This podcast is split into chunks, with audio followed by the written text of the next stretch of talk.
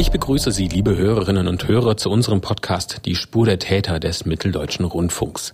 An dieser Stelle erst einmal ein großes Dankeschön an Sie alle. Wir freuen uns sehr darüber, wie die ersten Episoden unseres Podcasts von Ihnen angenommen werden. Und das ist natürlich auch ein Ansporn für uns, Ihnen weiter spannende Fälle zu präsentieren und uns auch weiter zu verbessern. Also bitte schicken Sie uns weiter Ihr Feedback. Das hilft uns auf jeden Fall. Heute beschäftigen wir uns mit einem Fall aus Leipzig, mit dem ich meinen Sommer verbracht habe, gemeinsam mit meinem Kollegen David Kopp. Hallo David. Guten Tag. Wir sind beide dem Fall Shiny Flakes nachgegangen und weil dieser Fall so viele interessante juristische Aspekte bietet, habe ich heute auch noch unseren Juristen Dirk Kremser als Experten eingeladen. Hallo Herr Kremser. Hallo, guten Tag. Für die Spur der Täter sind wir dem Fall Shiny Flakes nachgegangen. Das ist die Geschichte eines 19-Jährigen, der aus seinem Jugendzimmer heraus von Ende 2013 bis Anfang 2015 Deutschlands größten Online-Drogenhandel aufgebaut hat. Dem einen oder anderen unter Ihnen sagt der Name vielleicht schon etwas. Schließlich hat die Polizei den Schlag gegen Shiny Flakes im März 2015 auch sehr groß der Öffentlichkeit präsentiert. Das waren aber auch wirklich sehr beeindruckende Bilder. Da wurden über 320 Kilogramm Drogen von der Polizei auf mehreren Tischen verteilt. In jeglicher Form und Farbe war dort alles dabei, was man so an illegalen Betäubungsmitteln irgendwie zu sich nehmen könnte. Und in diesem Jahr ist Netflix, der große Streaming-Anbieter, auf diese Geschichte aufgesprungen und hat sich von dieser, ähm, von diesen Taten inspirieren lassen zu einer sehr freien Interpretation dieser Geschehnisse. Wir wollen heute aber auf die wahre Geschichte von Shiny Flakes blicken und auf die Person, die hinter Shiny Flakes steht. Das ist Maximilian S. Wir wollen uns anschauen, wie dieser junge Mann letztlich dann festgenommen werden konnte und Shiny Flakes zerschlagen werden konnte. Herr Kremser, wann ist Ihnen denn dieser Fall eigentlich zum ersten Mal begegnet? Ich habe natürlich äh, damals mitgekriegt, äh, die Erfolgsstory, als ähm, ja dieses Netzwerk sozusagen ausgehoben wurde und äh, die Polizei das präsentiert hat. Aber ähm, habe mich da noch nicht weiter mit dem Täter beschäftigt oder den ganzen Hintergründen, wie es letztlich dazu gekommen ist. Ähm, so richtig intensiv habe ich dann das erst äh, wieder wahrgenommen, als äh, die Spur der Täter dann über den Fall berichtet hat und den aufbereitet hat, äh, weil ich den juristisch begleitet habe, diese Berichterstattung dann. Und dadurch habe ich äh, so die vielen Einzelheiten, die wir heute sicherlich besprechen werden in dem Podcast, dann auch das erste Mal wirklich kennengelernt. Genau, Herr Kremser, Sie haben es angesprochen. Wir haben dazu auch einen Film produziert, den Sie sich auch gerne in der MDR Mediathek nochmal ansehen können. Darauf werden wir auch später nochmal im Detail eingehen. Wir wollen jetzt aber zuerst mal auf die Person Maximilian S. blicken, die Shiny Flakes aufgebaut hat. David, kannst du mal unserem Zuschauer ein Bild zeichnen? Was war das für ein Mensch, dass es ihm gelungen ist, ganz alleine am Ende diese Plattform aufzubauen? Maximilian S. Äh, war tatsächlich äh, so der einzige und große Kopf hinter der ganzen Geschichte. Man könnte ihn als Jungunternehmer bezeichnen, der ein Volk, erfolgreiches Start-up aufgebaut hat, so mal ganz positiv formuliert. Aber natürlich konnte er damit keinen Wirtschaftsinnovationspreis gewinnen, denn die ganze Sache ist doch äh, ähm, äh, kriminell. Er war 19 Jahre alt, als er begonnen hat, ähm, das Portal aufzubauen. Das war im Jahr 2013. Er war da jetzt kein ähm, besonders äh, Überflieger in der Schule, würde ich sagen, der mit einem Einzelabitur irgendwie rausgegangen ist, sondern er hatte einen Realschulabschluss und hat eine Ausbildung zum Restaurantfachmann gemacht an einer Berufsschule in Leipzig. War auch in einem Ausbildungsbetrieb, das war eine Pizzeria in der Leipziger Innenstadt und ähm, da wird er so beschrieben als ein junger Mann, der ähm, einen gewissen Stolz hatte, der gerne schicke Kleidung trug, der etwas steif war, auch schnell gekränkt war, wenn ein Gast mit seiner Leistung nicht so zufrieden war. Äh, zu seiner Wohnsituation. Er lebte damals mit seiner Mutter und dem Stiefvater in einer Wohnung im Leipziger Stadtteil Gohlis. Das ist ein sehr bürgerlicher Stadtteil. Er wohnte da jetzt aber nicht sehr vornehm in einer Villa, sondern in einem Wohnblock mit vielen Parteien, ganz gewöhnlich. Und ähm, die Situation wird so beschrieben, dass er da sehr zurückgezogen war, dass er sich meistens in seinem Zimmer eingeschlossen hat und dass die anderen Familienmitglieder eigentlich gar nicht in seinem äh, Zimmer kamen. Den einzigen Kontakt soll er ähm, mit der Familie gehabt haben, sagt sein Anwalt, wenn die Mutter die äh, Wäsche waschen durfte. Also dafür durfte die Mutter dann einspringen, aber bekocht hat er sich wohl selbst und nur wenn es um die Wäsche ging, dann durfte die Mutter auch mal ran. Und wir haben auch gehört, dass er sich in der Schule wohl etwas unterfordert gefühlt hat. Also dass er das war auch etwas, was wir in den Recherchen immer wieder uns begegnet ist, dass er von Situationen oder von ähm, sozialen Miteinander so ein bisschen abgeschreckt war, weil ihn das irgendwie unterfordert hat und weil ihn die Menschen auch irgendwie nicht herausgefordert haben. Ja. Es gab auch Nachbarn, in, mit denen ich während der Recherchen gesprochen habe. Sie haben uns erzählt, dass er im Hausflur durchaus auch gegrüßt hat, dass man sich irgendwie kannte, aber dass es da auch keinen näheren Kontakt gab. Und du hattest gerade schon von der Kellnerlehre gesprochen. Warum hat er diese Lehre denn abgebrochen und was hat er denn stattdessen dann gemacht? Also er hat die ähm, Ausbildung aus eigenen Stücken abgebrochen. Das heißt, er wurde da jetzt nicht irgendwie rausgeschmissen wegen schlechten Leistungen, sondern er hat sich selbst dafür entschieden. Und das war wohl so, weil er gemerkt hat, ja, das interessiert mich einfach nicht so. Es gibt andere Sachen, die sind doch viel spannender und die könnten auch viel äh, lukrativer sein für mich. Er hat sich sehr für Computer interessiert, Computernetzwerke, Verschlüsselung, Programmieren, Webdesign, das waren so seine Themen und da konnte er sich wohl auch sehr lange, sehr intensiv mit beschäftigen und vieles außenrum ausblenden. Er konnte sich wohl sehr auf einzelne Themen sehr lange fixieren und ähm, die Außenwelt so ein bisschen abschotten. Um, er hatte, glaube ich, auch ganz offiziell eine, ein Gewerbe angemeldet für, für Webdesign. Irgendwann hat er dann wohl ähm, gemerkt, dass es wirklich äh, spannend ist, der Bereich, und dass er da äh, mit Geld verdienen kann. Und er hat das Darknet entdeckt, also den sogenannten dunklen Teil des Internets, der verschlüsselte Teil. Und ähm, den Entschluss gefasst, ähm, dort einen Drogenshop aufzubauen, ein Online-Portal, auf dem man Drogen kaufen kann. Und damit wollte er Geld machen. Da hat er sich für sich eine Chance gesehen, um sich selbst etwas zu beweisen. Ähm, dann hat er also angefangen und sich von seinen Ersparnissen, von denen er sich zuvor vielleicht eher Designerschuhe gekauft hat oder schicke Klamotten, hat er sich jetzt ähm, ein Paket bestellt im Internet mit äh, Kokain und psychedelischen Pilzen aus dem Ausland. Das hat er sich an einer Packstation schicken lassen und das war sozusagen äh, der Start, mit dem er in das Geschäft einsteigen wollte. Und das heißt, er hatte nicht vor, die Drogen selbst zu konsumieren. Hat er denn auch konsumiert? Wir gehen davon aus, dass er jedenfalls nicht im großen Stil Drogen konsumiert hat. Man kann sich vorstellen, dass er immer mal wieder die eine oder andere Pille oder so genommen hat, vielleicht um wach zu bleiben, weil er sein Geschäft ihn auch sehr gefordert hat. Aber er war jetzt nicht so der, der große Chunky und das war auch nicht so aus seiner Vergangenheit bekannt, dass er irgendwie äh, süchtig ist oder so. Also da muss er sich auch ein großes Wissen aufgebaut haben, was die Drogen anbelangt, und nicht nur was die, was die äh, Technik anbelangt. Er kannte sich also auf jeden Fall aus mit äh, Betäubungsmitteln, ähm, die er gehandelt hat und ähm, er hat beispielsweise Drogen, die er auf Shiny Flakes anbieten wollte, auch an Labore geschickt in der Schweiz oder auch in München, um sie dort auf ihre Reinheit, auf ihre Qualität überprüfen zu lassen, denn er wollte äh, gute Ware verkaufen, nicht, nicht irgendwas, sondern es war ihm wichtig, dass er etwas Hochwertiges anbietet, mit dem die Kunden auch zufrieden sind und dass die Kunden wiederkaufen und dass es sich rumspricht. Unter der Klientel.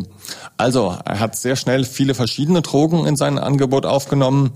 Ähm, verschiedene Farben, man konnte so äh, verschiedene Mengen bestellen alles Mögliche außer Heroin. Das war nicht dabei.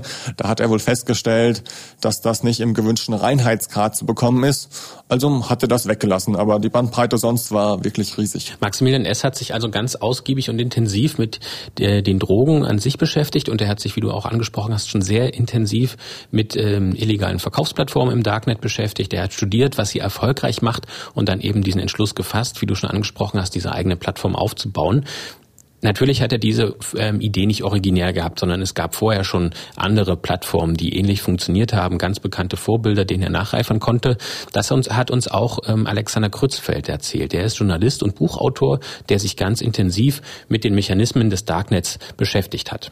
Der große Vorläufer war sicherlich die Silk Road in den USA, beziehungsweise Serverstandort dann woanders. Und da werden sich viele orientiert haben am Geschäftsmodell, an den Erlösen, das ist ja im, im, im, normalen Netz ganz auffällig, dass eben zum Beispiel junge Startups kommen, die sagen, ihr wusstet noch gar nicht, dass wir das brauchen, aber wir brauchen es und wir geben nur die Infrastruktur rein. Wir arbeiten mit fünf Leuten und es reicht, um sehr viel Geld zu verdienen, weil wir praktisch diese Mittelstelle besetzen zwischen dem Erzeuger und dem Konsumenten. Und Maximilian S. hat gar keine fünf Leute gebraucht, sondern er hat eigentlich das im Grunde alleine aufgebaut. Er hatte noch Lieferanten, die ihn stets mit frischer Ware versorgt haben. Und zu Beginn des Projekts soll er wohl noch einen Komplizen gehabt haben, der aber direkt am Anfang dann auch ausgestiegen ist. Letztlich hat er Shiny Flakes Ende 2013 wie ein Start-up gestartet und geführt. Er hat eine Distributionslücke entdeckt, diese besetzt und mit gutem Service und guter Qualität die Kunden an sich gebunden.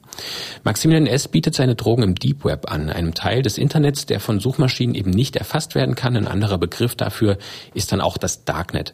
Herr Kremser, wann sind Sie denn zum ersten Mal dem Darknet begegnet? Dem Darknet begegnet oder dem Begriff Darknet begegnet bin ich zum ersten Mal im Zusammenhang mit äh, das war vor einigen Jahren im Zusammenhang mit dem Anschlag äh, am Olympia-Einkaufszentrum in München, äh, weil sich da dann herausgestellt hat, dass der Täter seine Waffe über das Darknet bezogen hat, äh, mit der er dann diesen Anschlag begangen hat. Aber ich selbst bin da noch völlig unbeleckt und ahnungslos. Also ich arbeite, wenn ich ins Internet gehe, mit Suchmaschinen und was mir da nicht angezeigt wird, das gibt's für mich auch nicht. Das heißt also, Sie waren jetzt auch noch nicht im Deep Web aktiv, ähm, haben das noch nicht mal aufgesucht bisher. Nein, damit kann ich nicht dienen. Ich muss zugeben, dass ich bis zu meinen Recherchen für Shiny Flakes mich zwar mit diesem Thema durchaus mal beschäftigt habe, aber auch diesen Schritt ins Darknet nie gegangen bin. Man hat ja doch irgendwie immer etwas Vorurteile und es wirkt so ruchlos und klingt irgendwie schon illegal, das Wort Darknet oder Deep Web. Tatsächlich habe ich jedoch festgestellt, dass es weder kompliziert ist noch illegal, ins Darknet zu kommen. Das funktioniert ganz einfach über einen Tor-Browser. Tor steht dabei für The Onion Router und das beschreibt den strukturellen Aufbau des Netzwerks. Das Netzwerk Tor ist in Schichten aufgebaut, eben wie eine Zwiebel. Das Besondere an diesem Teil des Internets ist, dass man über drei zufällig ausgewählte Server dieses Tor-Netzwerks sich eben ähm, darin einwählt. Das Tornetzwerk ist so konstruiert, dass jeder Server im Netz jeweils den Vorgänger und den Nachfolger sieht. Und so eine Verbindungsstrecke im Netz besteht aus drei Punkten. Wir als, als Zwiebelfreunde betreiben den, den Ausgangsserver. Das heißt, im besten Fall könnten wir ermitteln, wer sozusagen der Vorgänger ist, aber wir haben keine Rückschlüsse darauf, wer eigentlich in das Tornetzwerk hineingekommen ist. Das war Jens Kubizil vom Verein der Zwiebelfreunde. Er ist ähm, Datenschützer und die Zwiebelfreunde setzen sich als Verein für freie Meinungsäußerung und Privatsphäre im Internet ein und betreiben deshalb zahlreiche Tor-Server. Und ähm, Jens Kubizil hat mir im Gespräch dann eben auch erklärt, warum dieses Netzwerk dann eigentlich so wichtig ist. Das ist nämlich keinesfalls für Kriminelle gedacht. Ich habe äh, über im Laufe der Jahre sehr viel Kontakt zu Journalisten aus aller Welt gehabt, auch zu Dissidenten aus aller Welt gehabt und habe dort zum Teil sehr drastisch auch erfahren müssen, was diese Menschen erleben müssen. Also ein Beispiel ist die sogenannte Grüne Revolution im Iran. Dort ähm, hat die Regierung versucht herauszufinden, was die Dissidenten schreiben im Netz sind dann, äh, die haben die verhaftet, gefoltert und andere Sachen äh, gemacht. Ähm, und Tor hat hier geholfen, dass sie äh, sicher und anonym kommunizieren können und auch sich organisieren können. Diese anonyme Kommunikation ist eben der eigentliche Zweck des Tor-Netzwerks ähm, das es jetzt auch mittlerweile seit vielen, vielen Jahren gibt und das natürlich aufgrund seiner Anonymität von Kriminellen auch genutzt wird, aber eben nicht der eigentliche Grund ist. Es wurde mir dann auch im Gespräch gesagt, nicht nur von ähm, den Zwiebelfreunden, sondern auch von ähm, Polizisten, die dort regelmäßig aktiv sind, dass die Kriminellen einfach ganz andere Strukturen auch nutzen würden, wenn sie die Möglichkeit dazu hätten, dass es also das Netzwerk nur ein Mittel zum Zweck ist. Ich habe dann im Zuge der Recherchen auch selbst den Schritt ins Darknet gewagt und war tatsächlich überrascht, dass es erstmal überhaupt nichts Düsteres an sich hat. Man lädt sich einfach diesen eigens von Tor angebotenen Browser herunter. Der lässt sich öffnen, wie andere Browser auch, und in Minuten schneller ist man dann eben mit der Installation dann automatisch im Tor-Netzwerk, wenn man diesen ähm, Browser öffnet. Man ist dann sofort anonym und kann ihn auf diesem Browser dann auch ganz normale Webseiten besuchen, wie man sie sonst auch eben nutzt. Die Ladezeiten könnten dann ein bisschen länger sein, weil eben jedes Mal, wenn eine neue Webseite besucht wird, der Weg über diese verschiedenen verschlüsselten Server eben läuft. Und man kann dann anders als mit dem normalen Browser eben auch besondere Tor-Service-Webseiten abrufen. Die gehören eben zu diesem abgeschotteten Teil des Internets, den man mit Suchmaschinen nicht erreichen kann. Die haben einen ganz komplizierten Nummernschlüssel als URL und die Domains laufen dann eben nicht über de oder .com, sondern haben immer dort Onion am Ende. David, wie war das denn für dich? Ähm, welche Anknüpfungspunkte hattest du denn bisher mit dem Darknet? Also ich muss gestehen, dass ich selbst auch noch nicht drinne war, zu meiner Schande. Aber ich habe mich damit schon beschäftigt, zum Beispiel in einem früheren Fall von Die Spur der Täter. Da ging es um Fahrkartenbetrug. Da hatte ein Mann sich im Darknet gestohlene Kreditkartendaten besorgt und damit Bahnfahrkarten gekauft und diese Fahrkarten dann im Internet zu unschlagbar günstigen Preisen angeboten. Und das ging auch eine ganze Weile gut, aber der Deutschen Bahn ist eben ein sehr, sehr großer Schaden dadurch entstanden. Das war so ein Fall, mit dem wir uns beschäftigt haben in Sachen Darknet, was auch immer übrigens sehr schwer ist beim Fernsehen zu bebildern, dieses Darknet. Wie sieht das eigentlich aus? Da kann man dann Internetseiten zeigen, aber ähm, man stellt sich das ja irgendwie ganz dunkel und unheimlich vor. das ist eben schwer, schwer zu bebildern. Ansonsten habe ich sonst gelegentlich auch in der ähm, Berichterstattung natürlich ein bisschen damit zu tun.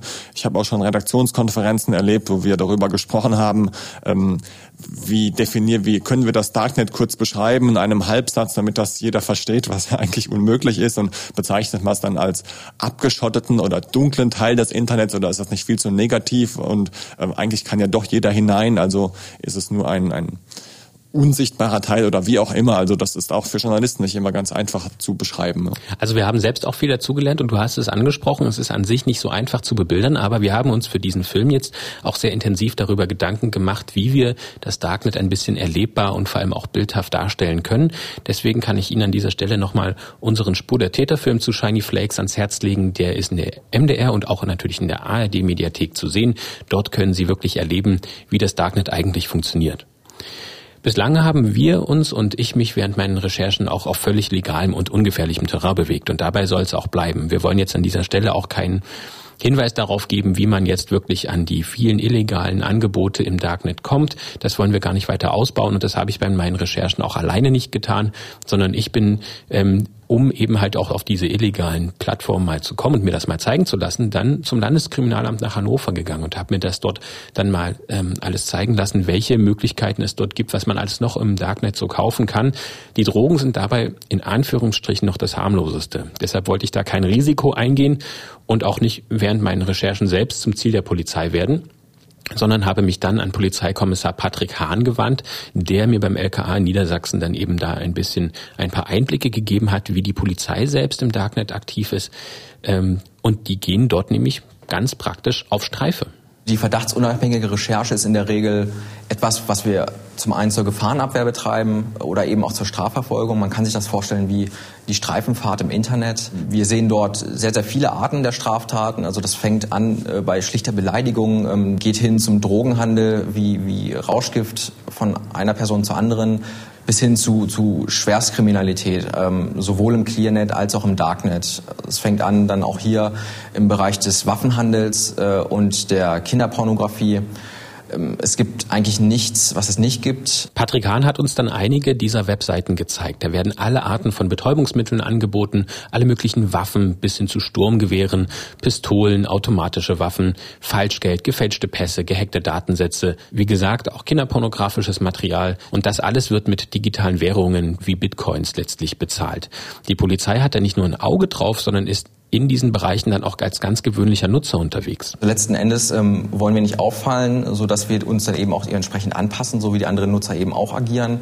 Ähm, sei es von der Sprache her, wie die miteinander reden, ähm, bestimmte Szenebegriffe, die wir so einschlägig haben, ähm, die eignen wir uns natürlich auch an, so dass wir als Polizei so erstmal nicht zu erkennen sind. Viel der Kommunikation, die dort stattfindet, die wird verschlüsselt durchgeführt und auch im Rahmen der Technik passen wir uns natürlich an. Wenn bestimmte Kommunikationsmittel gang und gäbe sind, dann verwenden wir die genauso genauso. Und bei der verdachtsunabhängigen Recherche ist es dann so, das hat mir Patrick Hahn auch noch erzählt, dass die Polizisten natürlich auch nicht die Augen verschließen, sondern wenn sie auf strafbare Handlungen von anonymen Personen stoßen, dann beginnen sie auch zu ermitteln. Und das ist im Internet gar nicht so anders als in der klassischen Polizeiarbeit. Also wir würden erstmal beginnen mit einer klassischen Internetrecherche, ähm, sogenannte OSINT nennt sich das also ähm, quasi klassische Recherche im Internet, wie sie jeder Mann auch kennt. Das heißt, öffentliche Quellen werden ähm, benutzt, um vielleicht Informationen zu irgendwelchen Personen zu erlangen, seien es Social-Media-Kanäle oder eben auch andere Nutzerprofile in vielleicht Internetforen, ähm, um eben erstmal einen Ansatz zu kriegen für eine Person.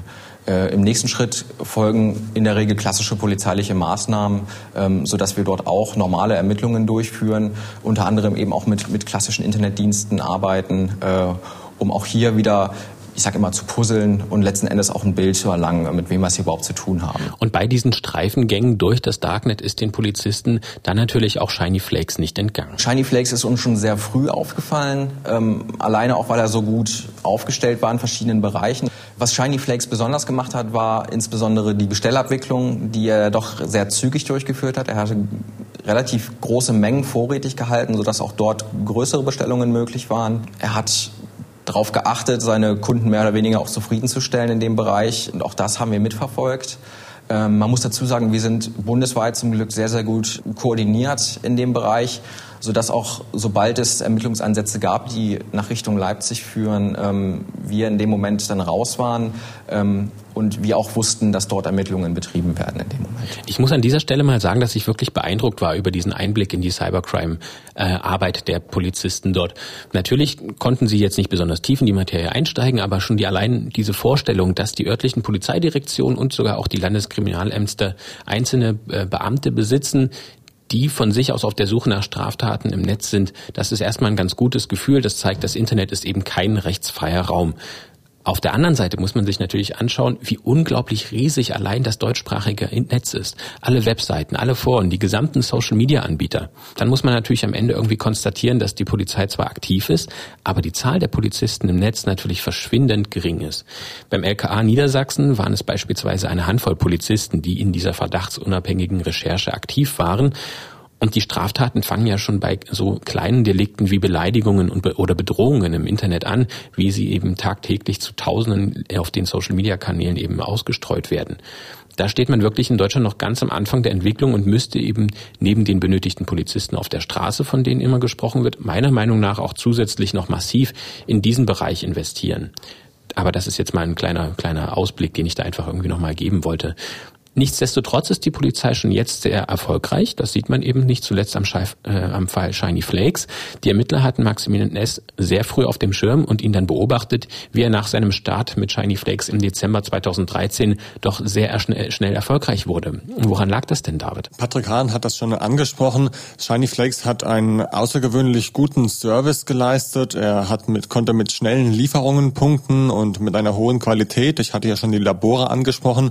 Ähm, also wirklich eine sehr starke Fokussierung auf den Kunden, ohne dass ähm, Maximilian jetzt irgendwie ein äh, PR-Studium oder so hinter sich gehabt hätte. Also er hat da ähm, wirklich punkten können bei den bei den Interessenten. Er hat teilweise sogar Gummibärchen mitgeschickt in den Paketen, wurde uns gesagt, um ähm, die Leute so ähm, an der Stange zu halten und ähm, ja irgendwie so ein nettes Gimmick dazu zu schicken einfach. Und natürlich was auch gezählt hat war sein sehr sehr umfangreiches Angebot das ihm wohl auch keiner nachmachen konnte im Darknet dass er wirklich alle möglichen äh, verschiedenen Drogen anbieten konnte. Uns wurde eine ähm, Kundenliste zugespielt also nicht eine nicht den Namen der Kunden sondern eher die Bestellungen was da so alles bestellt wurde. Und da kann ich mal kurz draus zitieren was es da alles gab gab. Da hat jemand zum Beispiel mal 20 Gramm Speed gekauft oder ein Gramm Kokain, Diamant, ähm, zehnmal Pink Burger King plus fünfmal Heineken. Das sind Ecstasy-Tabletten, ja. Das klingt sehr komisch, genau. Da ist einfach dieses Firmenlogo drauf. Um, oder drei Gramm MDMA, das ist eine Partydroge. Ähm, das sind alles meistens eher kleinere Fische, muss man sagen. Da geht man dann von ähm, Eigenbedarf aus. Aber ähm, es gibt auch Leute, die irgendwie 100 Mal Heineken bestellen, 120 Gramm Speed. Ähm, da geht man dann vielleicht schon eher davon aus, dass das äh, Dealer sind und das nicht alles für den Eigengebrauch gedacht ist. Äh, es waren auch Medikamente dabei, Diazepam, also wirklich ähm, viele Sachen, wo ich auch erstmal nachschauen musste, was, was ist das eigentlich, was kann man sich darunter vorstellen. Ich habe ja auch nur die Bilder von der Pressekonferenz gekannt, wo die Sachen alle auf dem Tisch liegen und das sind einfach erstmal bunte Tabletten und irgendwelches weiß, weißes Pulver und alles mögliche, aber wirklich ein verdammt großes Angebot. Und auf diese Kundenliste gehen wir später nochmal im Detail ein. Wir haben jetzt da einen kleinen Auszug bekommen. Insgesamt ist diese Kundenliste aber fast 14.000 Einträge lang. Das heißt, es gab fast 14.000 Bestellungen. Darauf kommen wir dann später noch nochmal zu sprechen. Dieser Erfolg, diese fast 14.000 Bestellungen in einem guten Jahr in 13 Monaten letztlich oder 15 Monaten. Das lag sicherlich auch daran, dass er zum einen, wie du angesprochen hast, sehr guten Service geliefert hat und auch daran, dass er sich eben einen Schritt getraut hat, den viele vorher so nicht gewagt haben. Neben seiner Seite im Darknet war er nämlich auch im Clearnet, also dem klassischen Internet, unterwegs, in dem wir uns auch alle täglich bewegen. Auch dort hat er seinen Shop Shiny Flakes aufgebaut. Wie ist ihm das gelungen, dass die Polizei aber auch dort keinen Zugriff haben konnte, David? Ja, es war tatsächlich so, ähm, als ob man jetzt ein großes Internetkaufhaus hat, wo man ähm, auch sonst irgendwie Bücher oder Elektroartikel bestellt und sich etwas in den Warenkorb legt. Genauso war das dort auch. Da hat man seine Drogen ausgewählt und ähm, alle Internetnutzer konnten ohne große Hürden zu seinem Shop kommen und sozusagen ganz gemütlich einkaufen. Natürlich dann nicht mit Kreditkarte bezahlen, sondern mit Bitcoin. Aber wer sich ein bisschen damit beschäftigt, der kriegt es auch hin. Ähm, und Maximilian hat ähm, auch eine Menge Vorkehrungen getroffen, dass er also nicht ähm, zu enttarnen ist. Viele Sicherheitsvorkehrungen, Verschlüsselung, unter anderem war die Seite außerhalb von Europa registriert, sodass die Behörden da keinen einfachen Zugriff hatten und kein äh, einfaches äh, Auskunftsersuchen stellen konnten. Das erschwert natürlich die Arbeit für die Cyberermittler und das hat uns auch Polizeikommissar Patrick Hahn erklärt. Es gibt spezielle Länder, ähm, mit denen die Zusammenarbeit dann letzten Endes auch auf dem polizeilichen und auch dem politischen Weg ähm, angespannt sind, sagen wir mal so. Ähm, letzten Endes ist das aber auch kein Faktor, der uns komplett aus dem Spiel bringt. Äh, bei Clearnet-Seiten ist es typisch, dass verschiedene Dienste davor geschaltet werden vor die Website, sodass wir nicht so einfach Server ermitteln können, die dort hinterstecken. Wir haben Zwischenserver, die da geschaltet werden, sogenannte Proxy-Server, die eben auch der Verschleierung dienen. Letzten Endes die, die Ermittlungen drumherum, wenn es nicht um, um technische Serverermittlungen geht, die sind schon sehr ähnlich. Die Polizei hatte also keinen unmittelbaren Zugriff, aber durchaus alles beobachtet, alles dokumentiert und parallel eben weiter ermittelt, sei es jetzt zu den Seiten im Clearnet oder zu den Seiten im Darknet. Maximilian S. war in dieser Zeit sehr erfolgreich, weil er eben die Regeln des Wettbewerbs beachtet hat, wie uns Buchautor Alexander Krützfeld erklärt. Also äh, eine Sache ist sicherlich, wie professionell erscheint mir die Plattform. Also das fängt damit an, wie viele Käufe werden abgewickelt, wie viele Käufe sind erfolgreich, wie ist das Rating, wie schnell antworten die Händler, äh, wie gut ist der Kundensupport, so, also der Service auf Nachfrage einfach, ähm, wie gut und stabil sind die Preise, das Angebot 24/7, dass die Händler natürlich alle versuchen, weiß ich nicht, über Proben, über den Anschein von Exklusivität, ich kann das nur an fünf Leute schicken, du bist einer von meinen fünf ersten äh, Early Birds und so. Ähm, das wird, glaube ich, schon gemacht. Die Plattformen versuchen sich da zu überbieten. Es bestellt ja auch im Internet keiner äh, Waren bei kleinen Netzwerken, wenn man zu Amazon gehen kann, weil das natürlich so eine Form von alle meine Freunde kaufen da und ich weiß, das kommt an und das ist sicher und das ist immer gute Qualität. Und Maximilian S. wird eben für den deutschsprachigen Raum zu so einem Amazon für Drogen.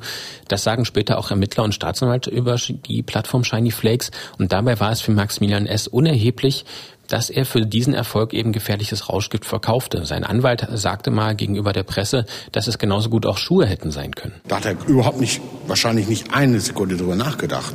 Also ihn faszinierten einfach das, dass, dass das funktionierte auf dem Web und dass er ja Ruhm hatte. Das war Stefan Kostabel, der Anwalt von Maximilian S.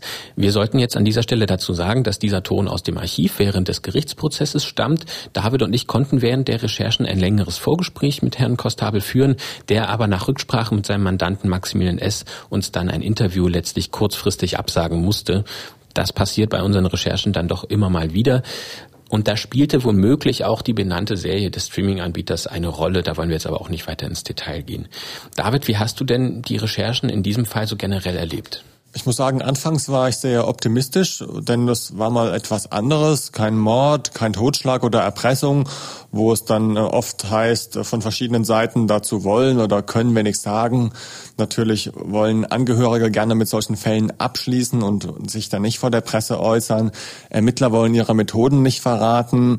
Aber hier dachte ich, ja, das ist doch mal was Neues, was Interessantes. Ähm, und da gibt's bestimmt einige gesprächsoffene Menschen. Kein alltägliches Phänomen und für die Polizei natürlich am Ende auch ein erfolgreicher Fall, den sie aufklären konnten. Ähm, daher hatte ich die Hoffnung auf aufgeschlossene Interviewpartner. Aber man muss sagen, vor allem bei der Polizeidirektion Leipzig war genau das Gegenteil der Fall. Mehrfache Anfragen wurden komplett abgelehnt. Das Argument war, es gäbe noch äh, laufende Verfahren, dazu kommen wir später noch, und man wolle Nachahmungstäter nicht anspornen. Und ähm, das war für uns, also diese beiden Argumente, wenig nachvollziehbar. Nichtsdestotrotz muss man sagen, eine sehr, sehr spannende Recherche. Ähm, ein Großteil der Handlungen fand ja in der digitalen Welt statt, sei es jetzt im Darknet oder im Clearnet. Und es war auch sehr faszinierend zu sehen, äh, wie ein krimineller Einmannbetrieb ohne große Erfahrung, wie wir schon gesagt haben, im Drogenhandel in so kurzer Zeit so viel Profit machen kann und ja, sehr, sehr lange unerkannt dabei bleibt. Wie musste man sich denn diesen Alltag von Maximilian S. vorstellen, nachdem er dann eben 2013 diesen Shop aufgebaut hat? Wie ist das denn dann für ihn immer so weitergegangen? Wir haben ja schon gesagt, dass er das alles von dem Zimmer in seiner elterlichen Wohnung aus gemacht hat. Das Zimmer war sehr unpersönlich eingerichtet, wenn man jetzt an einen 19-Jährigen denkt. Ähm, da hat man vielleicht Poster, Plakate vor Augen, ähm, Videospiele oder irgendwas. Aber das war nicht so. In seinem Zimmer lagerten überall Pakete, ähm, in den Regalen äh, Schachteln mit Drogen. Das Zimmer war eher ein Versandbüro. Wir haben auch Fotos bekommen, wie das aussah, als die Polizei das Zimmer später gestürmt hat. Ähm, sehr, sehr unordentlich, muss ich auch sagen, aber das war wahrscheinlich zu einem späteren Zeitpunkt. Ich kann mir gut vorstellen, dass er am Anfang das auch schon sehr, sehr ordentlich hatte, weil er auch wissen musste, wo welche Drogen stehen, die er dann auch abwiegen musste und ähm, ähm, alles verpacken musste. Die Bestellungen kamen ja aus aller Welt und wahrscheinlich auch äh, rund um die Uhr. Das heißt, er musste sehr, sehr viel arbeiten. Man sagt bis zu 16 Stunden am Tag die ähm, Bestellungen annehmen, bearbeiten, drogen, abwiegen, verpacken, frankieren, verschicken. Und das ähm, als Einmannbetrieb muss man sich das schon ziemlich ähm, arbeitsintensiv vorstellen. Die kleineren Sendungen hat er dann ähm, in größeren Stückzahlen in Briefkästen eingeworfen, immer kurz vor der Leerung, damit man da nicht äh, Verdacht schöpfen kann. Für Päckchen und Pakete hat er eine Packstation genutzt im Leipziger Stadtteil Möckern, ein paar Kilometer von seiner Wohnung entfernt. Das hat er dann immer in Taschen gepackt und ist da nicht etwa hingelaufen, sondern weil es so viel war äh, und er nicht alles tragen wollte, hat er sich täglich für diesen Weg ein Taxi bestellt. Das muss man sich vorstellen. Da war er also sehr bequem und hat sich jeden Tag ein Taxi kommen lassen, um seine Taschen mit den äh, Drogenpaketen zur Packstation zu bringen. Nebenbei hat er natürlich noch Kundenfragen beantworten müssen, seine Internetseite immer frisch halten, für Verschlüsselung sorgen, aufpassen, dass er nicht entdeckt wird. Und ja, alles in allem wohl ein sehr stressiger Alltag und Freizeit soll er sich nur gegönnt haben, wenn im Fernsehen oder im Internet eine Partie seines Fußball-Lieblingsvereins übertragen wurde. Das war so der einzige Moment, wo er sich mal eine Auszeit gegönnt hat. Und diesen ganzen Alltag, den haben wir natürlich auch in unserem Film ähm, Die Spur der Täter Shiny Flakes dann eben nochmal nachgestellt. Da können Sie das auch alles nochmal ein bisschen bildhafter sehen, was wir jetzt eben hier alles so beschreiben, in der MDR-Mediathek zu sehen. Du hast es schon gesagt, Maximilian S. ist eigentlich wirklich nur mit Schlafen oder Arbeiten für seine Plattform Shiny Flakes beschäftigt. Diese Plattform bestimmt sein Leben, doch er denkt, dass er da eigentlich noch alles im Blick hat.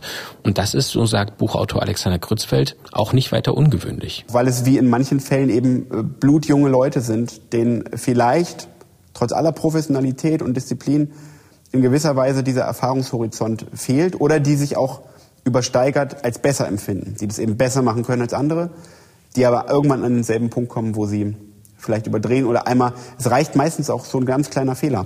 Solche ganz kleinen Fehler unterlaufen Maximilian S. dann eben auch im Stress des Erfolgs. Was hat er denn falsch gemacht, David? Ja, das ist wirklich ein sehr, sehr spannender Punkt. Maximilian war wohl etwas geizig. Ähm er hat einzelne Sendungen, Postsendungen, nicht ausreichend frankiert, also äh, nicht genug Briefmarken draufgeklebt. Ähm, die konnten also nicht zugestellt werden und sind dann bei der Post hängen geblieben. Und da Maximilian keine reale Absenderadresse angegeben hat, er wollte natürlich nicht so schnell entdeckt werden, hat er da sich irgendeine Adresse ausgedacht als Absender. Und deswegen konnten die Pakete dann auch nicht zu ihm zurückgeschickt werden. Sie sind also in einem Leipziger Paketzentrum hängen geblieben, wenn man so will.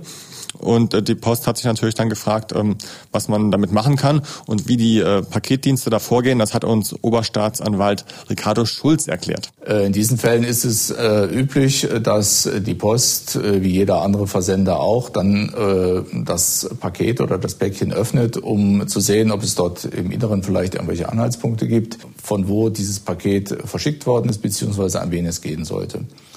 Und äh, bei dieser Gelegenheit wurde natürlich festgestellt, äh, dass sich in diesen äh, Paketen Betäubungsmittel befanden. Nachdem also die Zahl der Pakete sich bundesweit häuften und man äh, bei der Rückverfolgung feststellte, dass es hier offensichtlich jemanden gibt, der aus Leipzig oder Umgebung diese Pakete verschickt, haben sich die Ermittlungen dann hier auf diesen Bereich konzentriert. Man hatte also zum einen die Ermittlungen gegen Shiny Flakes, die von Anfang an geführt wurden, und jetzt hatte man auch ein ähm, Drogenanbieter, der von Leipzig aus Pakete verschickte. Das wurde jetzt zu dem Zeitpunkt noch nicht zusammengeführt, aber diese Ermittlungen liefen dann doch in gewisser Weise parallel. Herr Kremser, nun ist das Post- und Briefgeheimnis in Deutschland natürlich ein besonders hohes Gut. Viele wissen das vielleicht gar nicht, aber es ist sogar in Artikel 10 im Grundgesetz verankert. Ich zitiere das kurz. Das Briefgeheimnis sowie das Post- und Fernmeldegeheimnis sind unverletzlich. Warum ist es denn in Deutschland so ein hohes Gut? Das hängt auch wieder mit der Verfassung zusammen. Ähm im Grundgesetz heißt es, dass die Würde des Menschen unantastbar ist und gerade äh, Post- und Fernmeldeverkehr ist natürlich prädestiniert dafür, dass da sehr persönliche Informationen auch ausgetauscht werden, die eben die Menschenwürde ähm, sehr unmittelbar berühren. Und äh, deshalb äh, genießt das Briefgeheimnis und das Fernmeldegeheimnis diesen hohen Schutz. Und unter welchen Umständen darf aber dieses Geheimnis dann doch verletzt werden? In der Verfassung selbst steht, äh, dass eben diese Unverletzlichkeit äh, so absolut dann doch nicht ist, sondern dass äh, aufgrund eines Gesetzes äh, dann äh, Ausnahmen zugelassen werden können. Und äh, solche gesetzlichen Regelungen gibt es ähm, sowohl im sogenannten G10-Gesetz, also Grundgesetz Artikel 10 Gesetz, wo ähm, bestimmte Bundesbehörden ermächtigt werden, unter bestimmten Voraussetzungen ähm, eben ins Post- und Fernmeldegeheimnis einzugreifen. Das sind insbesondere die Fälle, wo es um den Bestand der freiheitlichen demokratischen Grundordnung geht, also äh, die Fälle, wo unser Staatsgefüge in Frage gestellt wird durch verfassungsfeindliche Bestrebungen zum Beispiel. Und außerdem gibt es auch äh, entsprechende Bestimmungen in der Strafprozessordnung, wo besonders schwere ähm, Delikte dann auch äh, Anlass sein können, ins Post- und Fernmeldegeheimnis einzugreifen. David, wie ist denn die Polizei dann weiter vorgegangen, nachdem eben nach diesen Aufgriffen dieser Pakete irgendwie die Spur dann nach Leipzig geführt hat? Man wusste also, dass irgendjemand von Leipzig aus Drogen verschickt und man konnte auch nachvollziehen, wo die Pakete und Päckchen aufgegeben wurden. Das war eine Packstation in Möckern im Leipziger Norden und ähm, da hat man sich also äh, auf die Lauer gelegt und hat diese überwacht. Dabei hatte man dann Maximilian beobachten können, wie er da täglich kam und seine Pakete abgeliefert hat. Das hat man genutzt und hat ihn dann ähm, unerkannt verfolgt und äh, sein Wohnhaus in Leipzig-Gohlis überwacht. Und dabei hat die Polizei dann beobachten können, wie einmal pro Woche ein Kurier ankommt mit einem silberfarbenen Opel Astra, der Maximilian mehrere Kartons übergeben hat. Und man konnte natürlich vermuten, was sich in diesen Kartons befindet. Das heißt, Maximilian S. ist letztlich über seine eigenen Fehler beim ähm, Paketversand den Beamten äh, bekannt geworden. Doch Maximilian S. hätte auch auf anderen Wegen durchaus parallel dazu oder vorher schon auffliegen können. Denn seine Pakete hat er in alle Welt verschickt, beispielsweise in die USA oder nach Indonesien. Und alle Sendungen, die nach Deutschland kommen oder aus Deutschland in alle Welt verschickt werden, werden vom Zoll in Stichproben kontrolliert. Dabei stellen sie dann täglich Pakete mit Drogen fest, wie mir Pressesprecherin Heike Wilsdorf vom Hauptzollamt in Dresden erzählt hat. Post- und Briefsendungen werden von dem Zoll generell über, überall dort kontrolliert, wo sie aufschlagen. Also das kann an einem äh, Flughafen sein, das kann sein, dass sie mit dem LKW nach Deutschland gebracht werden oder mit dem Zug. Aber es kann auch sein, dass ähm, ein Kurierdienst oder auch ein Fahrzeug, das gar nicht als solches gekennzeichnet ist, auf der Autobahn angehalten wird. Auch dann sind wir befugt, diese Sendungen zu kontrollieren. Für den Film hat mir der Zoll umfassende Einblicke in seine Arbeit bei Paketkontrollen gegeben. So konnte ich zum einen das Training eines Drogenspürhundes begleiten. Diese Hunde werden an verschiedensten Orten eingesetzt, ob bei mobilen Kontrollen auf der Autobahn, am Flughafen oder in Paketverteilzentren in Zügen und, und, und. Eigentlich überall werden diese Hunde eingesetzt. Und in einer Schicht kann es schon mal sein, dass ein einziger Hund bis zu 400 Pakete abspüren muss. Und aus diesen dann eben die Pakete mit den Drogen herausfiltern muss. Der Hundeführer Ralf Wilsdorf beschreibt dann, wie sein Hund diese Pakete letztlich entdeckt und es ihm anzeigt. Er wird sich auf jeden Fall erstmal interessiert an diesem Paket zeigen und wird dann durch das sogenannte passive Anzeigen äh, wird er mir das zeigen und er verharrt mit seiner Nase an einer bestimmten Stelle. Wir nennen das das sogenannte Bannen bzw. Einfrieren. Und das ist für mich das Zeichen, dass ich da auf jeden Fall in diesem Paket nachschauen sollte. Ne? Äh, um da eventuell Betäubungsmittel festzustellen. Das war wirklich ganz interessant. Bei dieser Übung wurde dann ein Paket mit Drogen präpariert, wurde dann in eine Reihe von ungefähr 15 bis 20 Paketen ausgelegt. Und als der Hund an diesem Paket dann angelangt war, ist er wirklich eingefroren, wie er es gerade beschrieben hat. Von der Nasenspitze bis zur Schwanzspitze komplett eingefroren in einem ganz kurzen Moment. Das hat der Hundeführer dann erkannt, hat den Hund gelobt und das Paket wurde geöffnet. Die Drogen wurden dann darin gefunden. Parallel zu diesen äh, Hunde, Hunden, die diese Drogen ähm, finden können, gibt es auch noch einen technischen Weg, Drogen aufzuspüren. Wenn der Verdacht auf Drogen in Paketen besteht, werden diese geöffnet und weil das alles Mögliche sein kann bis zu hochgefährlichen Inhalten, gibt es einen speziellen Detektor, der ist noch relativ neu auf dem Markt. Und dieses Gerät ist vielleicht halb so groß wie ein Laptop, ist mit einer speziellen Laser- und Infrarottechnik ausgerüstet und wenige Tage vor unserem Dreh hat der Zollbeamte Tino Wöbke am Leipziger Flughafen ein Paket aus China aufgegriffen. Darin befand sich eine circa ein Kilogramm schwere Tüte mit einem weißen Pulver. Diese musste der Zollbeamte dann aber nicht mal öffnen, sondern hat nur ähm, einen Laserstrahl an diesen Detektor von außen an die Tüte herangehalten und keinen direkten Kontakt mit dem Stoff in der Tüte gehabt. Und dann innerhalb von Sekunden hat Tino Wöbke ein Ergebnis bekommen. Dann anhand äh, der lasergestützten Messmethode, mit der Raman-Messmethode, äh, ist jetzt herausgekommen, dass es sich um einen Stoff handelt, der in dem Gerät in der Datenbank eingespeichert ist. Das heißt, das Gerät erkennt äh, diesen Stoff, den er detektiert hat. Und in diesem Fall ist es jetzt, der Klarname lautet 5F MD Pinaka. Und hinter diesem ganz wüsten, wirren Namen äh, verbirgt sich letztendlich ein synthetisches Cannabinoid. Synthetisches Cannabis, falls Sie sich jetzt fragen, was das ist und wofür es verwendet wird, das ist ein weißes Pulver, das direkt konsumiert wird oder weiterverarbeitet wird, indem es beispielsweise sogenannten Badesalzen zugesetzt wird. Das ist äußerst gefährlich, weil niemand diese Wirkung dieses synthetischen Cannabinoids wirklich einschätzen kann. Und das Besondere eben war, dass mit Hilfe dieser Lasermessmethode keine Gefahr für den äh, Zollbeamten oder für die Zollbeamten generell am Flughafen besteht. Falls diese Lasermethode aber keinen Erfolg bringen sollte, bietet das Gerät noch eine zusätzliche Möglichkeit, und zwar eine Infrarotmessung. Dafür muss dann die Tüte geöffnet werden und eine winzige Probe von vielleicht einem Milligramm auf dem Detektor platziert werden. Da fährt dann eine kleine Nadel in die Probe hinein und analysiert diesen Stoff eben über Infrarot. In unserem Fall hat der dann den gleichen, das gleiche Ergebnis gebracht. Es war also eine Droge, die am Flughafen in Leipzig eben aufgegriffen wurde.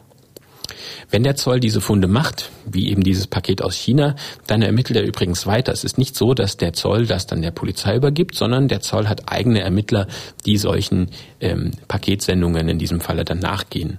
Und natürlich gibt es da aber auch eine enge Zusammenarbeit zwischen den verschiedenen Behörden.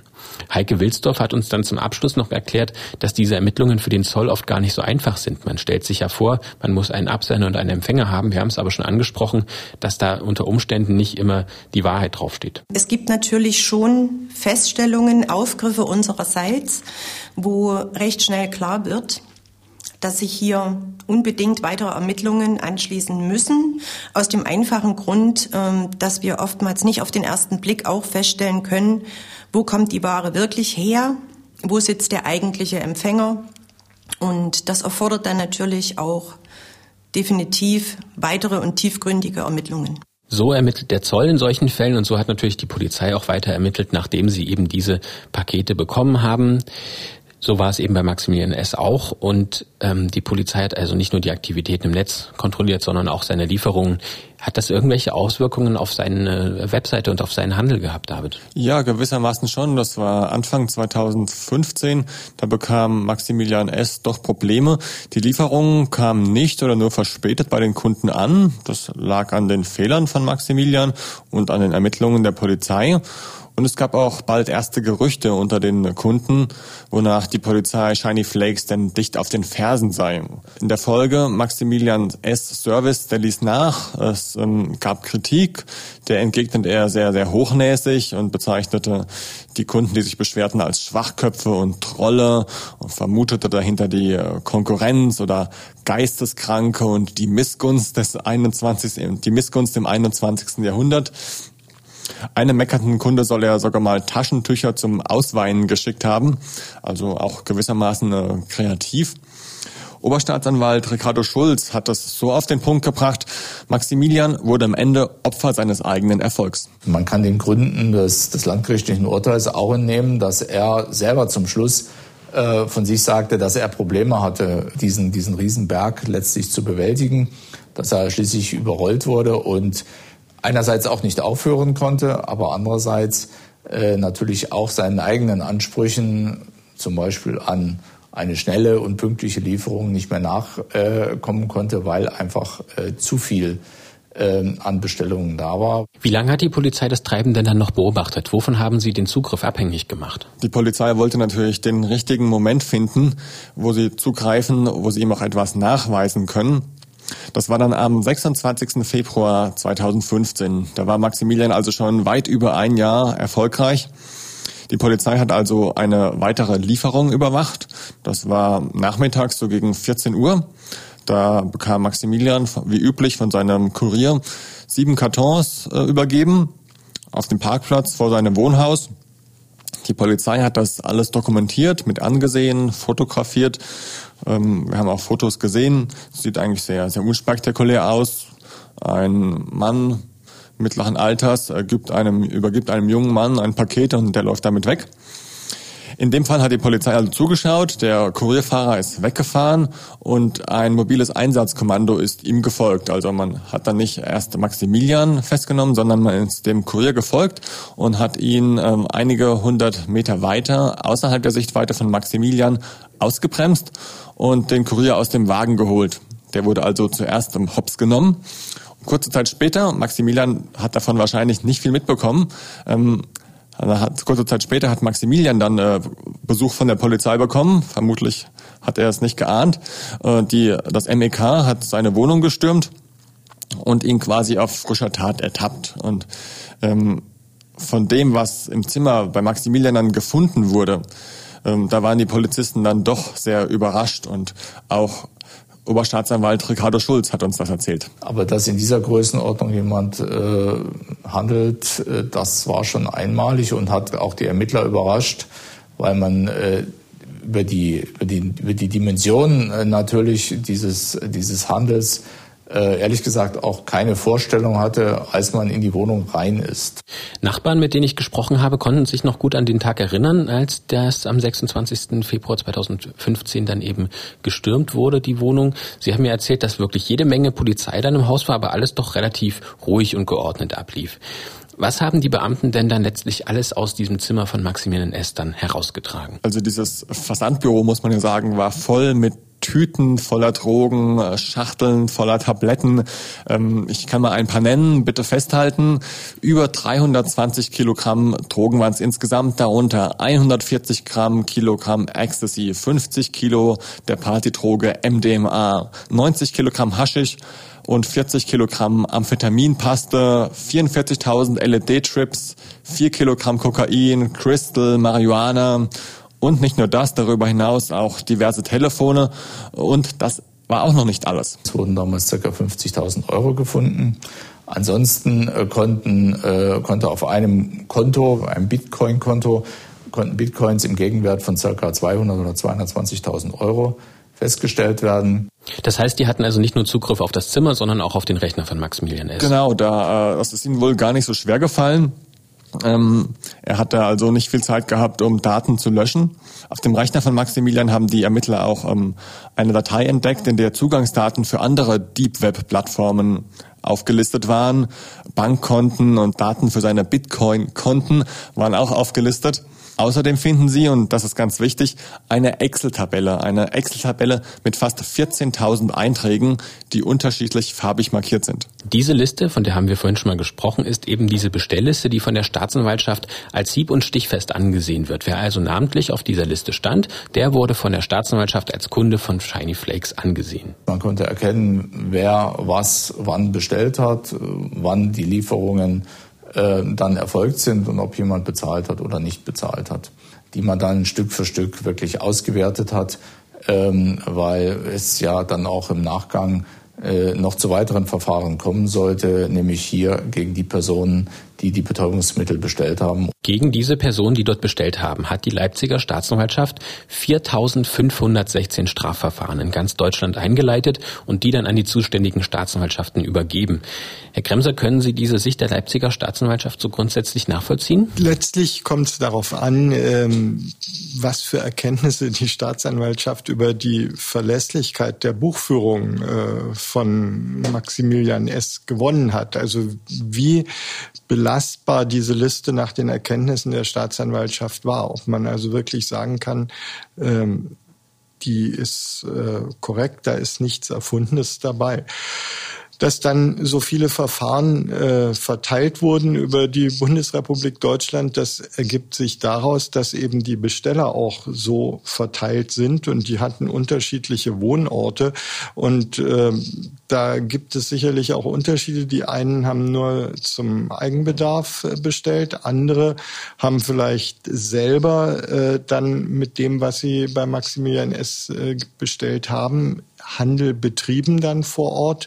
Und um da genauere Erkenntnisse jeweils zu gewinnen, ähm, da wäre es äh, nicht sinnvoll gewesen, das alles von Leipzig aus aufzuklären, sondern da sind natürlich dann die Staatsanwaltschaften vor Ort äh, dichter dran, um die jeweiligen Kunden dann äh, genauer ins Blickfeld zu nehmen. Wir haben es angesprochen, Maximilian S. wird am 25. Februar 2015 festgenommen. Diese große Pressekonferenz, von der wir auch schon gesprochen haben, die findet jedoch erst am 12. März statt.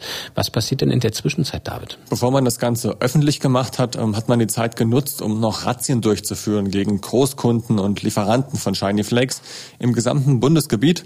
Daher hat man sich entschlossen, es also noch nicht zu veröffentlichen, diesen Erfolg, sondern man wollte natürlich die Kunden und Lieferanten nicht warnen. Und das haben die Kunden dann aber untereinander gemacht, denn sie haben ja schon Verdacht geschöpft. Da schreibt zum Beispiel ein Kunde im Internet, ich hatte auch eine Hausdurchsuchung wegen shinyflakes.com. Achtung Leute, auf keinen Fall da bestellen, ich kann nur warnen. Später dann, ähm, am 12. März, also gut zwei Wochen nach der Festnahme, macht die Polizei dann die Seiten von Shiny Flakes dicht. Stattdessen schaltet sie dort Werbung für ähm, die eigene Nachwuchskampagne. Der Titel lautet Verdächtig gute Jobs. Zu sehen sind verschiedene Beamten aus verschiedenen Abteilungen. Ähm, gewissermaßen beweist die sächsische Polizei hier also Humor. Und das Besondere muss man ja an dieser Stelle auch noch sagen, ist, dass Maximilian S. sich immer damit gerühmt hat, dass er keinerlei Daten speichern würde, dass er eben ähm, diese Daten sofort wieder löschen würde nach der Bestellung ist in diesem Falle dann offenbar dann doch nicht genau, passiert. Genau, das Versprechen konnte er nicht einhalten und er hatte wohl auch nicht genug Zeit, um das alles zu löschen, bevor die Polizei bei ihm angerückt ist. Am 25. August 2015 beginnt dann der Prozess gegen Maximilian S. vor der Jugendkammer des Landgerichts.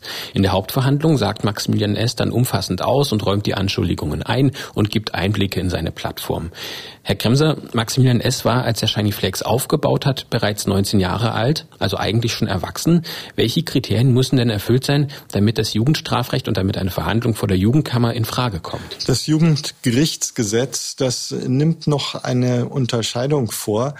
Ähm, man ist bis zur Volljährigkeit Jugendlicher äh, und dann knüpft noch so ein Übergangszeitraum von drei Jahren an, äh, und äh, Personen, die eben älter als 18 sind, aber noch nicht 21 Jahre alt, die werden als sogenannte Heranwachsende bezeichnet.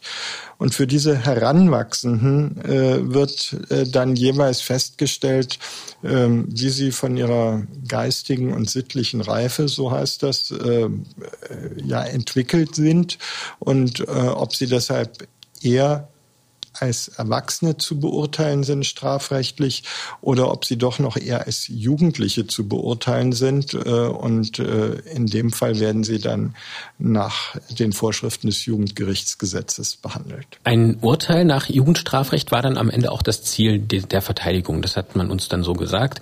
Denn gegen die Funde in Maximilians Zimmer kam man nicht an. Das war eine erdrückende Faktenlage. Und die Jugendgerichtshilfe hat dann ein Gutachten erstellt, das der Verteidigung durchaus in die Hände gespielt hat. Es bescheinigte Maximilian S. eine fehlende Reife und dass er eher einem Jugendlichen als einem Erwachsenen gleichzusetzen sei. Und noch eine Entscheidung des Gerichts war durchaus positiv für die Verteidigung. Statt jede einzelne dieser fast 14.000 Verkaufshandlungen einzeln zu betrachten und der nachzugehen, was den Prozess natürlich unglaublich aufgebläht hätte, wurden diese Verkäufe alle zu einer Tathandlung zusammengefasst. Herr Kremser, ist das ein übliches Vorgehen, wenn man eine, ähm, wenn man eine so große Menge an Taten hat und hat das irgendwelche Auswirkungen auf das Urteil? Die Staatsanwaltschaft äh, ist davon ausgegangen, dass äh, Maximilian S. eben nicht eine Einzeltat geplant hat, sondern dass ähm, das System, das er letztlich aufgebaut hat, wenn auch allein aus seinem Zimmer heraus, äh, dass das darauf angelegt war, eben nicht nur einen Verkauf durchzuführen, sondern mehrere Verkäufe.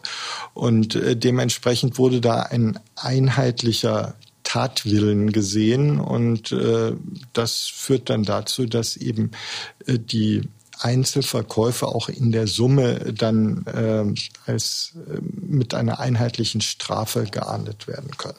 Am 2. November fällt dann das Urteil gegen Maximilian S. Er bekommt sieben Jahre Jugendstrafe und muss außerdem dem Staat drei Millionen Euro zahlen für die Einnahmen aus seinen Drogengeschäften. Ansonsten äh, spricht viel dafür, äh, dass äh, Geld, äh, so auch das Landgericht in seiner Urteilsbegründung, nicht gefunden werden konnte. Das Landgericht hat deshalb auch einen sogenannten Verfall angeordnet in einer Höhe von drei Millionen Euro. Das heißt, äh, praktisch Geld, was bei ihm oder Vermögenswerte, die bei ihm mal festgestellt werden sollten, äh, sind praktisch in dieser Höhe sozusagen schon jetzt mit der Beschlagnahme bedroht. Das war nochmal Oberstaatsanwalt Ricardo Schulz. Herr Kremser, was genau ist denn ein Verfall und warum hat denn der Staat eigentlich Anspruch auf Einnahmen aus illegalen Geschäften? Es geht hier weniger darum, dem Staat eine Einnahmequelle zu verschaffen. In erster Linie geht es darum, dass den Tätern nicht irgendwelche Gewinne aus ihren kriminellen Taten verbleiben sollen. Also es soll letztlich ausgeschlossen werden, äh, dass ein Täter sagt, ach, ähm, für das Geld, das ich aus einer bestimmten Straftat erlangen kann, da gehe ich auch mal ein paar Jahre in den Knast, äh, wenn ich dann wieder auf freiem Fuß bin. Vielleicht geht es ja sogar schneller, wenn ich mich gut führe und vorzeitig entlassen werde, dann kann ich ja mit dem Geld trotzdem danach ein sorgenfreies Leben aufbauen. Und genau diese Möglichkeit äh, soll den Tätern abgeschnitten werden. Das gilt nicht nur für Drogengeschäfte, sondern zum Beispiel auch für Banküberfälle oder für ähm, Entführungsfälle, wo vielleicht Lösegelder, äh, Lösegelder erpresst werden. Äh, also in all diesen Fällen soll verhindert werden, dass äh, die Täter letztlich nach Verbüßung einer möglichen Haftstrafe noch von der Straftat profitieren können. Also immer dann, wenn diese Mittel, die ähm, in, angenommen werden, eben nicht gefunden werden konnten bei der Festnahme. Genau, richtig. Also da wird dann geschaut, äh, man konnte es ja hier offensichtlich nicht genau ermitteln, äh, welchen Umsatz äh, Maximilian S. erzielt hat äh, über die Dauer ähm, von Shiny Flakes. Aber äh, da hat man dann eben aufgrund der Erkenntnisse, die man über einen kürzeren, kleineren Zeitraum gewonnen hat, das hochgerechnet und ist so offensichtlich auf den Betrag von drei Millionen Euro gekommen. Maximilian S. kommt dann zunächst in die Jugendstrafvollzugsanstalt Reges-Breitingen und wird später in die JVA Waldheim verlegt. Doch besonders lang sitzt er dann eigentlich nie in seiner Zelle. Warum ist das denn so, David? Ja, also juristisch war das Ganze mit dem Urteil gegen Maximilian S. noch nicht abgehakt. Es gab eine Prozesswelle in ganz Deutschland. Wir hatten es ja schon äh, kurz erwähnt. Es wurden über 4500 Strafverfahren eingeleitet, vor allem gegen Kunden. Und eine große Anzahl dieser Verfahren oder dieser Angelegenheiten wurde dann auch zur Anklage gebracht. Alles auf Basis dieser vermeintlichen Kundenliste, dieser Excel-Tabelle, wo jeder Eintrag irgendwie farbig markiert war. Die Verteidiger der Angeklagten sehen die Sache mit der Liste naturgemäß äh, völlig anders. Jeder könnte Namen und Adressen auf so eine Liste schreiben oder man könnte auch auf den Namen von anderen Personen bestellen.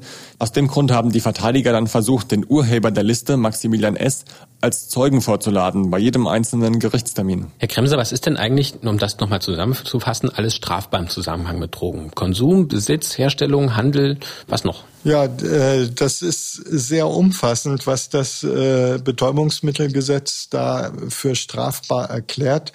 Ähm, also es ist wirklich so, wer Betäubungsmittel unerlaubt anbaut, herstellt, mit ihnen Handel betreibt, wer sie ohne Handel zu treiben einführt, ausführt, veräußert, einfach so abgibt oder in den Verkehr bringt oder auch wer sie eben erwirbt oder sich in sonstiger Weise verschafft. All das ist zunächst mal strafbar, ähm, soweit es sich um geringe Mengen handelt, die dann nur für den ähm, Eigenkonsum verwendet werden, kann die Stra Staatsanwaltschaft dann allerdings von der Verfolgung äh, dieser Taten absehen.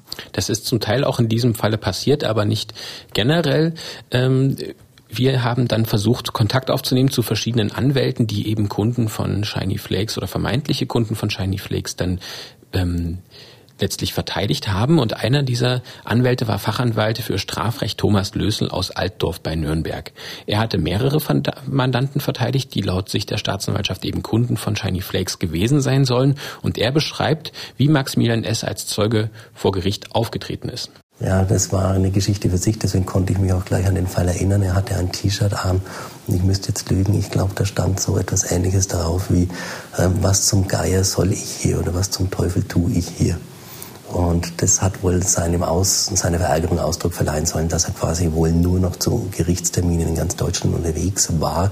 Er befand sich ja quasi nur noch auf der Straße. Und wie er bei mir in der Verhandlung aufgetreten ist, war er äußerst eloquent und für einen Zeugen ungewöhnlich geschult und hat äh, auch dem Vorsitzenden oder dem Herrn Staatsanwalt äh, durchaus mal gesagt, ja, äh, wenn man gesagt hat, er soll nicht ausweichen, er soll nicht so schwammig umherreden, dann hat er wiederum im Endeffekt gesagt, er möchte dann einfach bitte eine konkrete Frage gestellt bekommen, dann gibt er auch eine konkrete Antwort.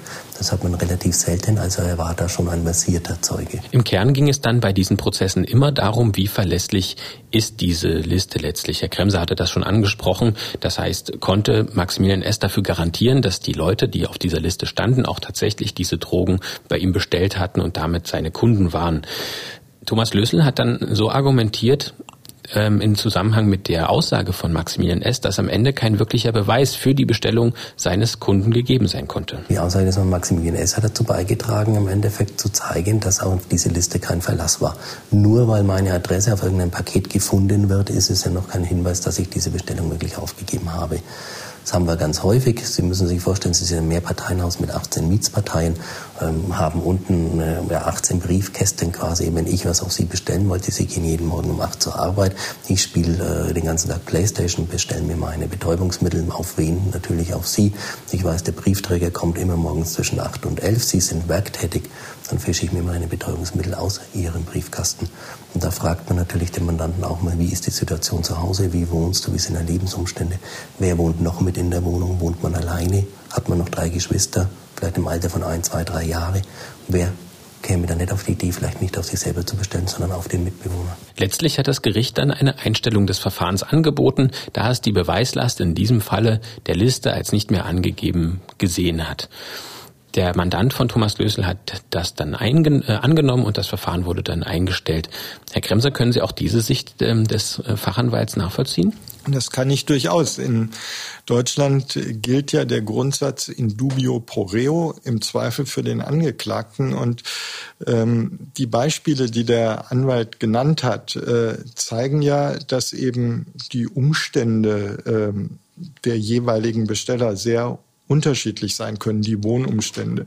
Es kann auch sein, dass die Ermittlungsbehörden zum Beispiel aus anderen Verfahren Hinweise darauf äh, haben, dass ein Besteller bei Shiny Flakes auch schon anderweitig mit äh, Betäubungsmitteln in Kontakt war, während andere vielleicht einmalig nur dort bestellt haben. Und all das äh, sind so Kriterien, wo man eben dann wirklich im Einzelfall ähm, zu unterschiedlichen Ergebnissen kommen kann, äh, was äh, die Glaubwürdigkeit dieser Liste betrifft und vor allem äh, den Nachweis dafür, dass derjenige, der als Besteller auf der Liste eingetragen ist, auch tatsächlich äh, die Ware bestellt hat. Deutschlandweit bewerten die Gerichte tatsächlich auch diese Liste dann ganz unterschiedlich und eben, wie Herr Kremser es gerade auch eingeführt hat, von Freisprüchen bis hin zu Verurteilungen, je nach den Umständen in dem jeweiligen einzelnen Fall gibt es da dann alles Mögliche. Maximilian S. fährt als Quelle dieser Liste dann deutschlandweit von Prozess zu Prozess und das jeweils im sogenannten Schub. Es sind über 4000 Busse mit festen Buslinien, die in festen Linien von JVA zu JVA fahren. Und dann werden sie eben nicht von ihrer JVA gleich zum Gerichtsort gefahren, sondern die fahren turnungsmäßig zur nächsten JVA, sitzen dort notfalls drei, vier Tage in der Schubabteilung, bis turnungsmäßig nach festem Fahrplan sie wieder in die nächste JVA, in die Nähe ihres Gerichtsorts und von dort dann zum Gericht gebracht werden.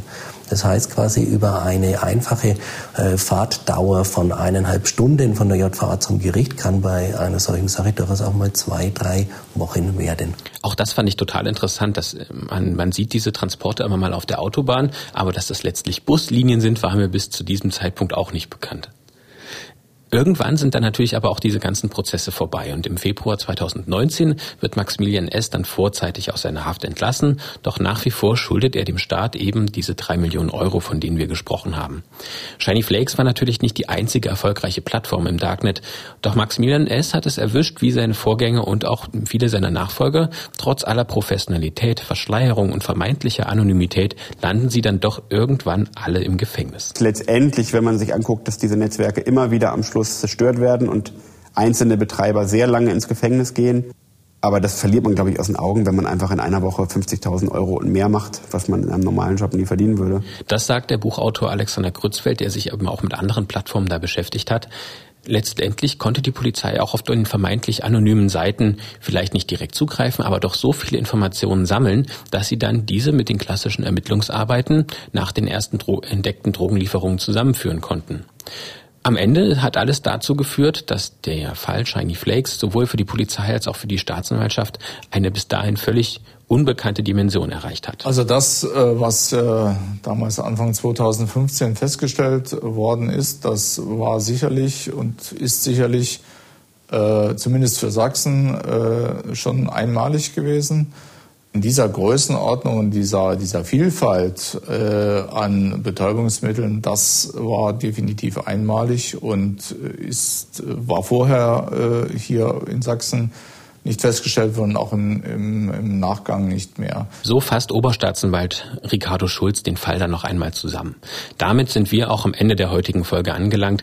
Herr Kremser, was fanden Sie denn an dem Fall Shiny Flakes oder an dem Spur der Täter Film und dem Podcast heute dann auch so eigentlich am spannendsten? An dem Fall finde ich äh, besonders spannend, dass es wirklich einer Einzelperson gelungen ist, hier äh, doch so ein umfassenden und weitreichenden und offenbar ja auch, äh, was die Qualität betrifft, durchaus professionellen Handel aufzubauen. Für mich hat Drogengeschäft immer irgendwie was mit Mafia zu tun oder dabei denke ich jedenfalls an Mafia, an mafiöse Strukturen und dass da eine Einzelperson und noch dazu so eine junge, jugendliche Einzelperson das äh, vom Wohnzimmer aus etabliert hat, das finde ich schon sehr bemerkenswert.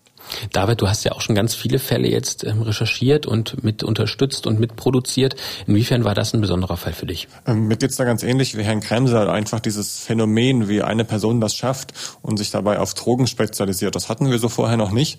Und man könnte ja auch sagen, Maximilian hätte ja auch irgendwas anderes im Internet verkaufen können. Es hätten ja nicht Drogen sein müssen, dann wäre das völlig legal gewesen. Ähm, er hätte vielleicht noch Steuern abführen müssen. Das hat er natürlich bei den Drogen nicht gemacht.